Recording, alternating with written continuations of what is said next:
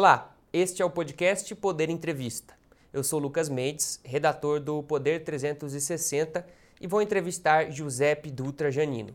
Giuseppe Janino tem 61 anos e foi secretário de Tecnologia da Informação do Tribunal Superior Eleitoral, o TSE, por 15 anos, de 2006 a 2021.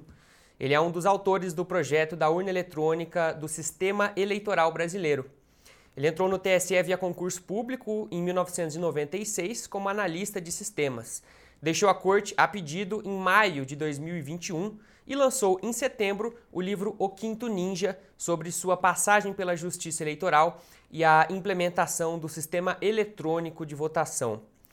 Secretário, obrigado por ter aceitado o convite. Agradeço também a todos os ouvintes que acompanham a este programa. Lucas, obrigado pela, pelo convite, pela oportunidade e também minhas saudações a todos que estão nos assistindo. Esta entrevista está sendo gravada no estúdio do Poder 360, em Brasília, em 18 de janeiro de 2022. Para ficar sempre bem informado, siga o Poder 360 na sua plataforma de áudio favorita e não perca nenhuma informação relevante. A urna eletrônica e o processo de votação sempre foram alvo de críticas que se intensificaram no último ano. É preciso defender a urna eletrônica brasileira? Eu creio que não exatamente defender, mas simplesmente tomar conhecimento da realidade, principalmente da história. Nós temos uma história de uma transformação do nosso processo de votação eleitoral, eh, de, que tem 25 anos uh, de utilização de dispositivos e soluções digitais, e desses 25 anos não há sequer um caso de fraude constatado. Apesar de várias suspeições, todas elas, uma vez formalizadas, são investigadas por instituições competentes e independentes, como o Ministério Público e a Polícia Federal. E a realidade, o fato, é que não há sequer um caso de fraude.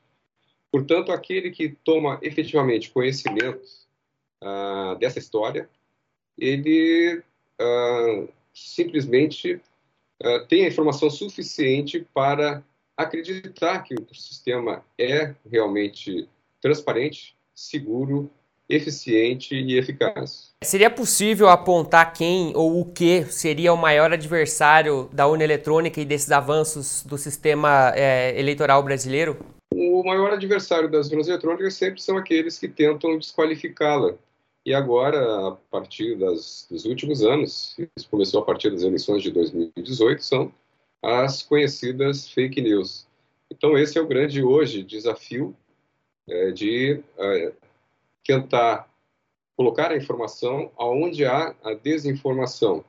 E o objetivo da propagação dessa desinformação é justamente desqualificar o processo eleitoral brasileiro, digital, que é a referência mundial.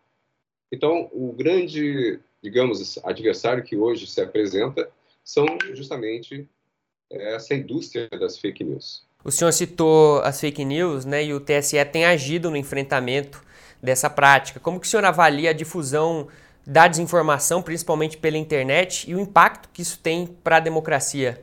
É um prejuízo muito grande. E o esforço justamente da Justiça Eleitoral até então é combater a desinformação com a informação correta, com os fatos, com as evidências.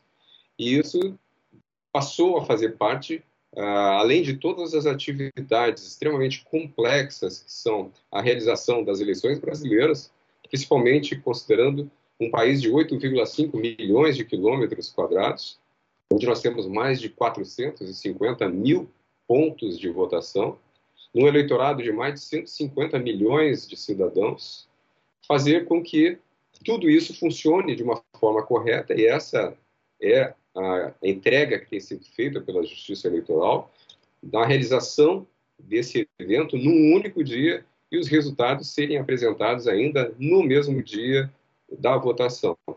Esse é o grande desafio. Agora, essa questão dessa estratégia de desqualificar o processo eleitoral é, se tornou uma outra dispêndio de energia, principalmente da Justiça Eleitoral, para tentar rebater essa, digamos, onda de desinformação do próprio eleitor e do cidadão brasileiro. Esse dispêndio de energia da própria justiça eleitoral é, tem dado conta do, desses enormes desafios que o senhor citou é, com relação a, a, a, passar essa, essa visão de confiabilidade do, do sistema eleitoral brasileiro? É certamente uma única instituição como a Justiça Eleitoral não consegue fazê-lo sozinho. Ela precisa de parceiros, principalmente da mídia e também de outras instituições que verificam, essas instituições de verificar, de, que verificam ah, o fato, né, e constatam se aquilo se trata de uma mentira ou de uma realidade, auxiliarem nesse processo. Ou seja, é uma, um trabalho que não se faz apenas com uma instituição, e sim com todos, inclusive o próprio cidadão, o próprio eleitor, que deve ter todo cuidado no sentido de receber aquela informação, de checá-la, de verificá-la, e principalmente nos sites, nas fontes confiáveis.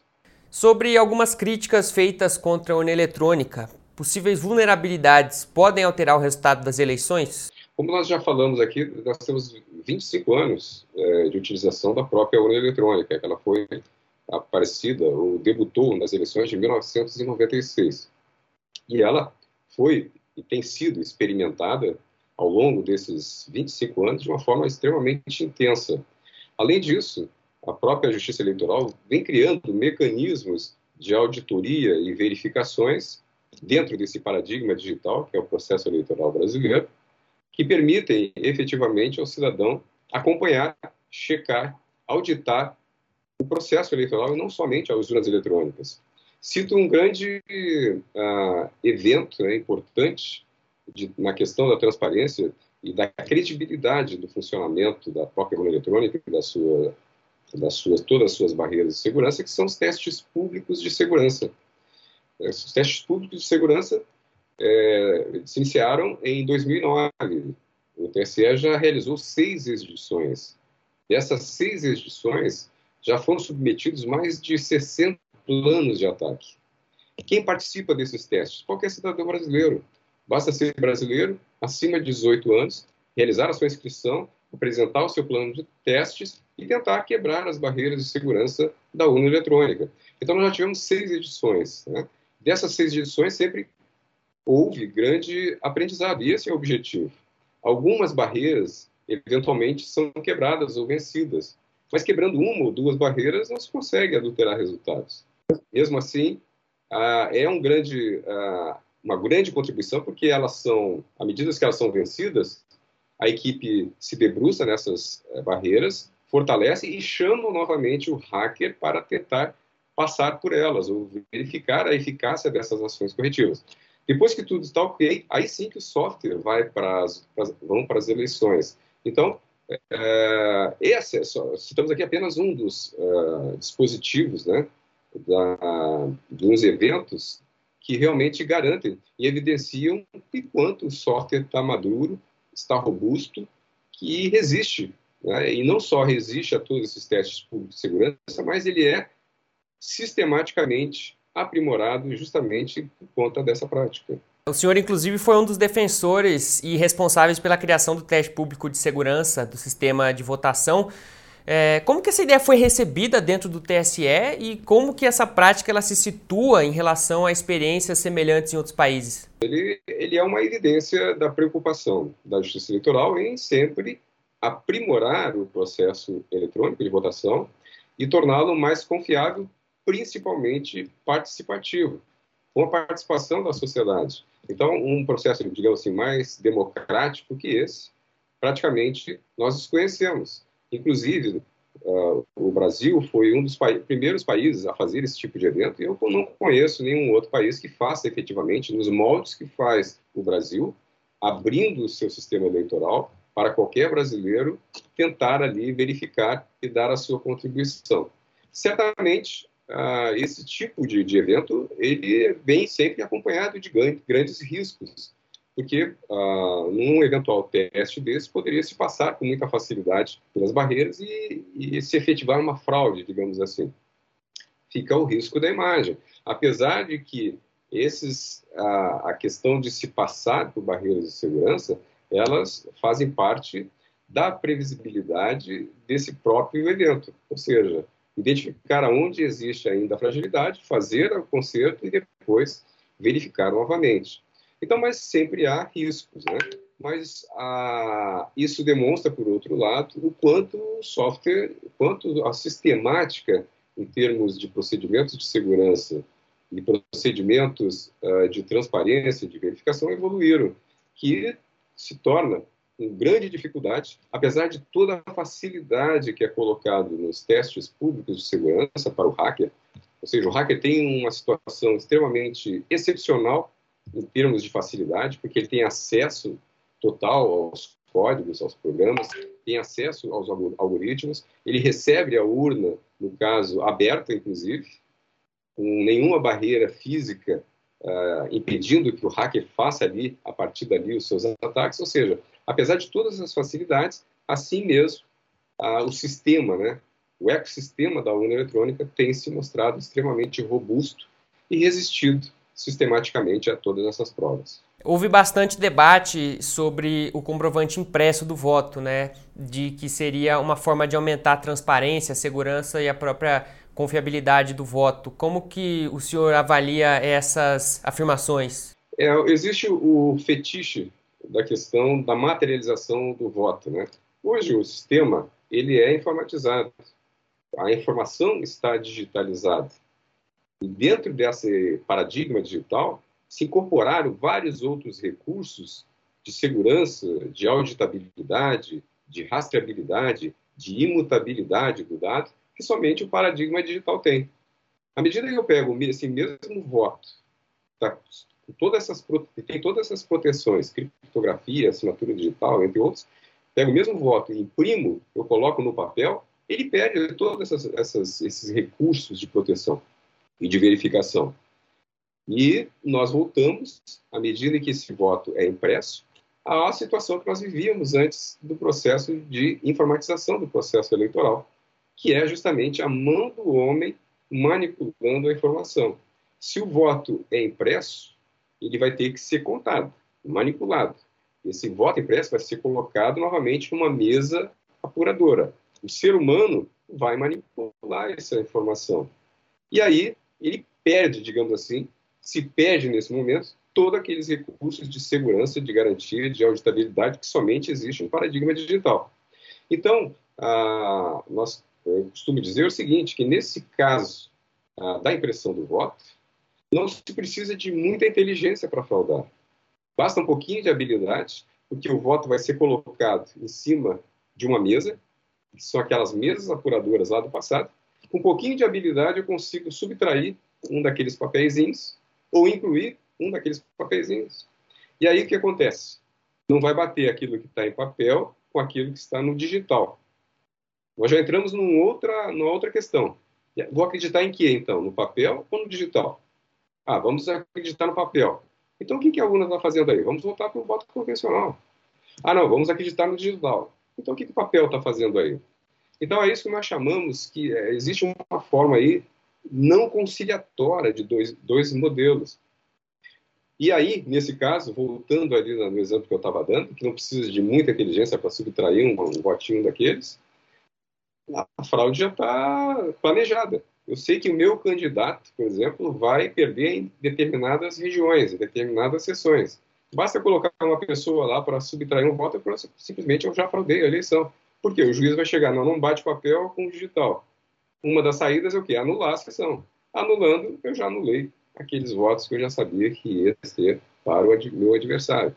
Ou seja, nós entramos num paradigma realmente é, de não conciliatório. Um modelo que já se demonstrou totalmente fracassado no passado, que é a manipulação do homem no papel, trazer de volta para um processo que é totalmente automatizado. Será que não existe recursos tecnológico para fazer uma auditoria profunda em verificabilidade de todas essas informações?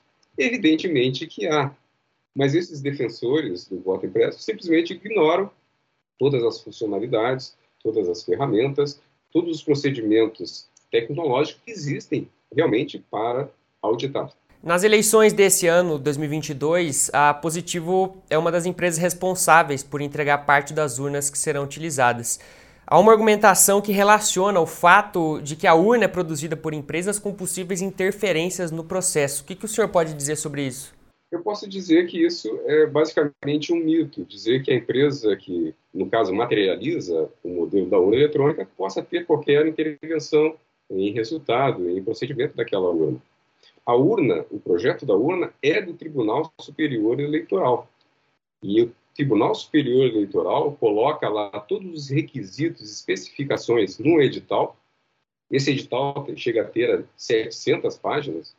E a empresa que vence a licitação, ela simplesmente materializa um processo, um projeto que é do Tribunal Superior Eleitoral. Ou seja, ela tem a, ela não tem nenhuma participação de inteligência ou de modificação naquele processo que ela recebe para fazer, para realizar para materializar.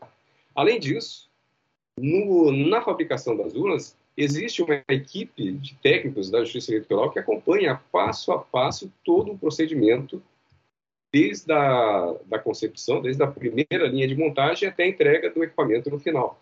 Ou seja, tudo que é feito com a urna eletrônica, o TSE sabe a nível até mesmo de componente que contém ali dentro e acompanha essa a montagem, essa materialização do projeto que é do próprio Tribunal Superior Eleitoral.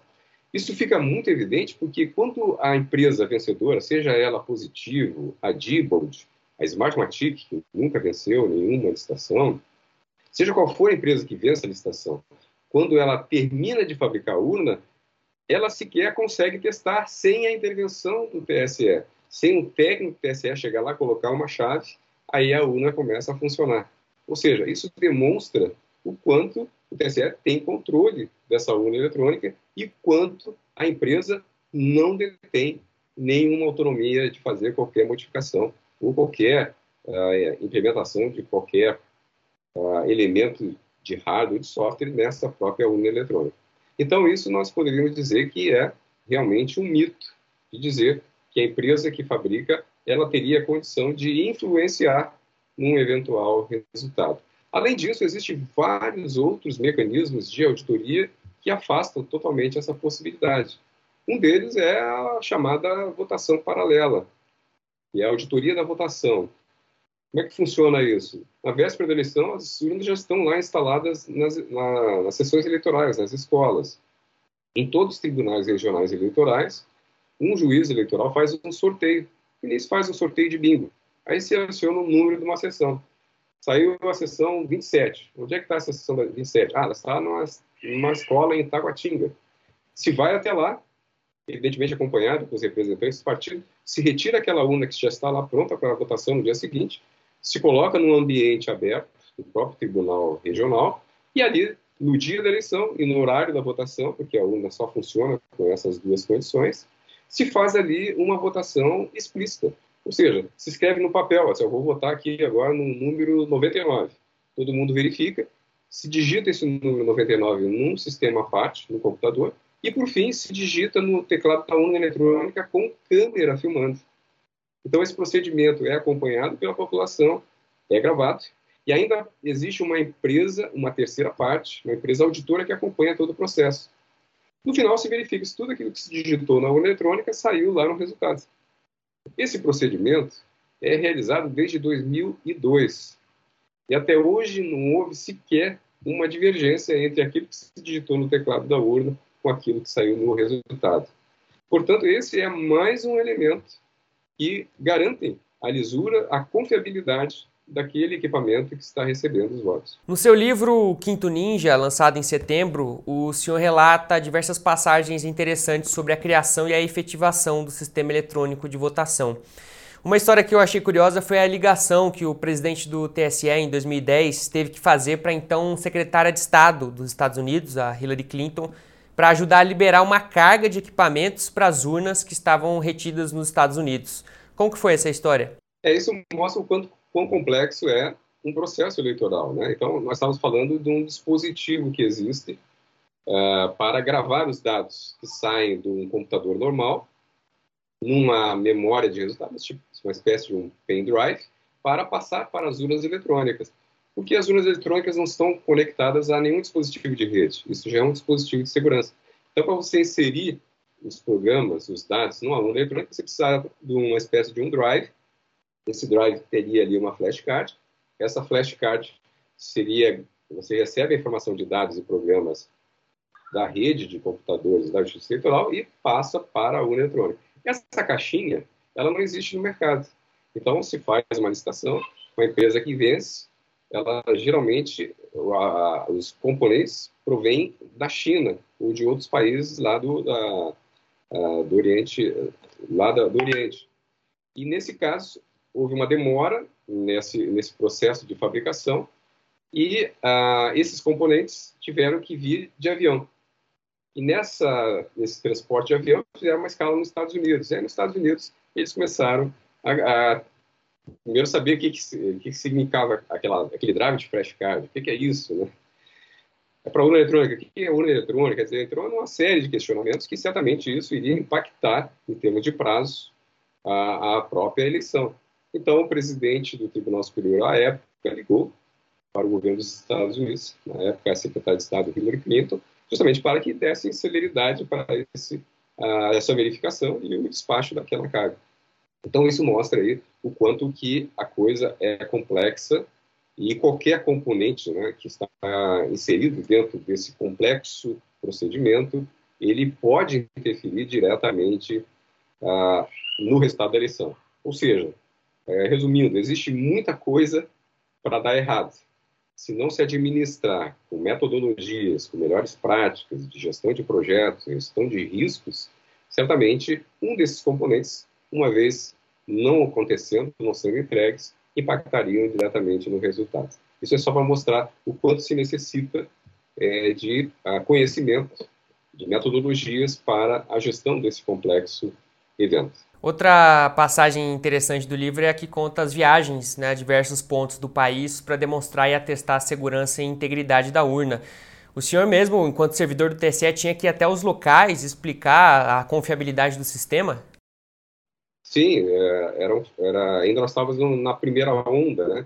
No meu livro eu conto, aqui ele está, eu conto em, divido em três ondas basicamente. A minha história, a minha perspectiva, desde o momento que ingressei no primeiro concurso, no primeiro concurso, em primeiro lugar, no primeiro concurso do Tribunal Superior Eleitoral, isso foi em 1995, eu já fui designado para uh, compor uma equipe de engenheiros do Instituto de Tecnologia uh, de Aeronáutica, o Instituto Nacional de Tecnologia uh, é, Espacial, o INPE, né?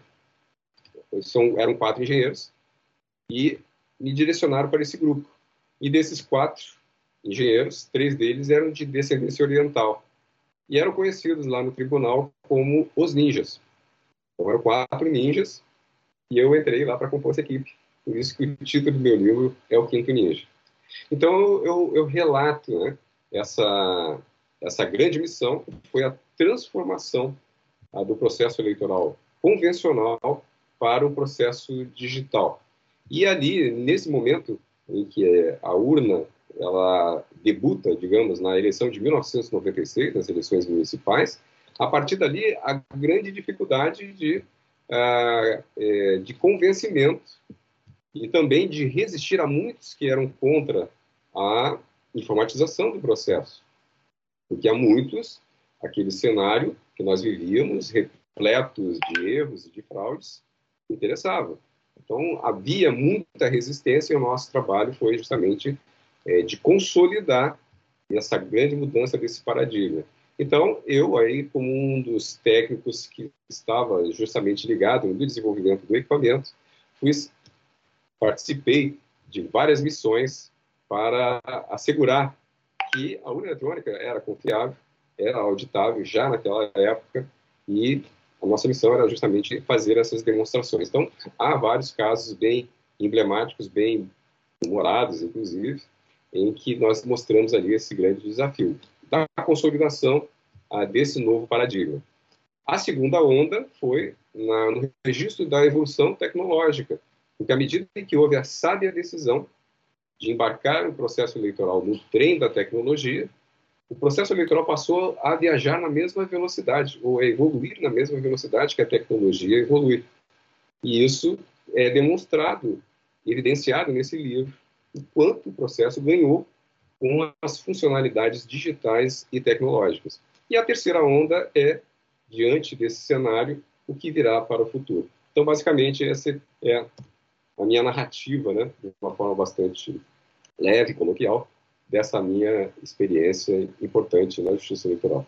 Falando agora um pouco do contexto atual, o TSE decidiu criar em setembro uma comissão de transparência das eleições para ampliar justamente a transparência e fiscalizar o processo eleitoral.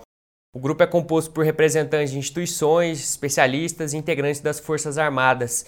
O que essa comissão pode representar para as eleições? Eu creio que ela tem uma grande dará uma grande contribuição, porque justamente são representantes da sociedade, de várias instituições governamentais, da academia, é, participando diretamente, verificando todo o desenrolar da preparação de uma eleição.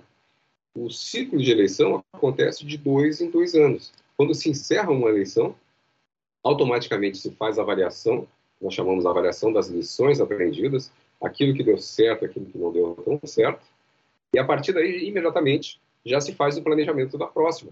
Então, é um, um ciclo é, bastante importante de desenvolvimento a cada eleição, que a participação de a, entidades externas, de outras a, representantes da sociedade, é extremamente importante, porque é justamente este o objetivo, um dos objetivos principais é, do processo é, informatizado.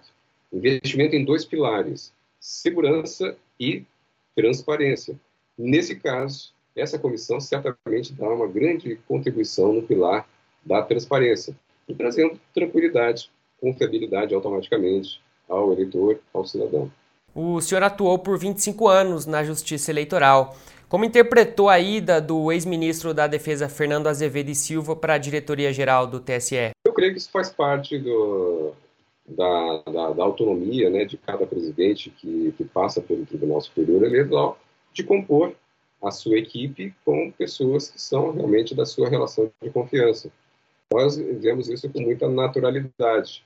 Agora, o corpo técnico de servidores, ele geralmente permanece, e é isso que dá a sustentabilidade de, a, da gestão a, do conhecimento desenvolvido ao longo desses 25 anos, para permanecer, prevalecer e a, atuar efetivamente no processo eleitoral. Certamente, as lideranças têm um papel extremamente importante, mas o corpo funcional da instituição é essencial para um bom andamento do, do processo é, que tem um conhecimento muito específico.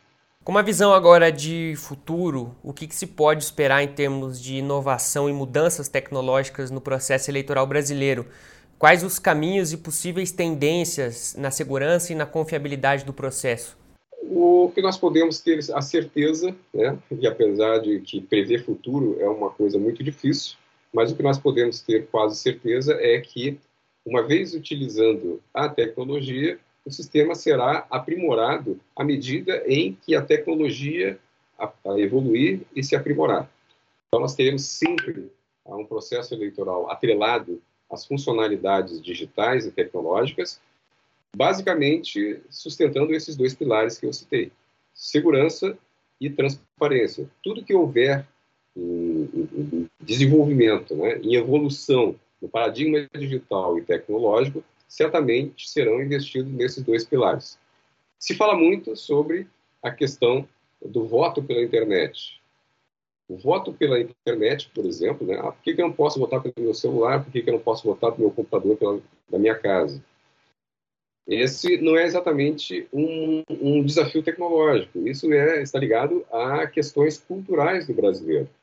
Existe no artigo 14 da Constituição a previsão de que ou a garantia de que o eleitor, ao realizar o seu voto, ele tenha garantido pela instituição eleitoral o sigilo ah, do seu voto. Então, naquele momento em que o eleitor vai à sessão eleitoral e que ele fica exatamente naquela cabina de votação, a Justiça Eleitoral está garantindo ali que ele está votando em sigilo e sem nenhuma coação. E também não está vendendo seu voto não é possível ainda se garantir esse, esse, digamos assim, direito ao eleitor ele votando, por exemplo, pelo seu celular ou pela internet. Ele pode estar naquele momento sendo coagido de várias maneiras, até com um revólver na cabeça, ou ele pode estar, ao mesmo tempo, também vendendo seu voto. Quer dizer, é, são duas, é, digamos, vertentes que não se consegue é, garantir, isso muito atrelado, volto a repetir, a questão cultural do brasileiro, ao cidadão de que ele não esteja ali fazendo o voto ou contra a sua vontade ou tirando alguma vantagem na venda do seu próprio voto. Portanto, ah, não é exatamente uma questão tecnológica, porque certamente o que foi desenvolvido ao longo desses 25 anos teríamos total condição é, de fazer ah, um dispositivo para uma votação, seja pelo seu smartphone ou pelo seu próprio computador, como existem outros dispositivos, como o próprio e-título, que é um processo em que o eleitor interage com a justiça eleitoral pelo seu smartphone, mas a votação ela é um requisito muito sensível e a necessidade de garantia desse direito ao cidadão pela justiça eleitoral isso é possível hoje no modelo presencial, em que o representante da Justiça Eleitoral, que é o mesário, dá ali o direito do cidadão votar em sigilo e sem nenhuma espécie de coação. Chega ao final esta edição do podcast Poder Entrevista. Em nome do jornal digital Poder 360, eu agradeço ao ex-secretário de Tecnologia da Informação do TSE, Giuseppe Janino. Agradeço muito essa oportunidade e fico sempre à disposição para esclarecimento de dúvidas. Foi um grande prazer, Lucas. Pode contar sempre comigo. Agradeço também a todos os ouvintes que acompanharam a este programa. Essa entrevista foi gravada em 18 de janeiro de 2022. Para ficar sempre bem informado, siga o Poder 360 na sua plataforma de áudio favorita e não perca nenhuma informação relevante. Muito obrigado e até a próxima.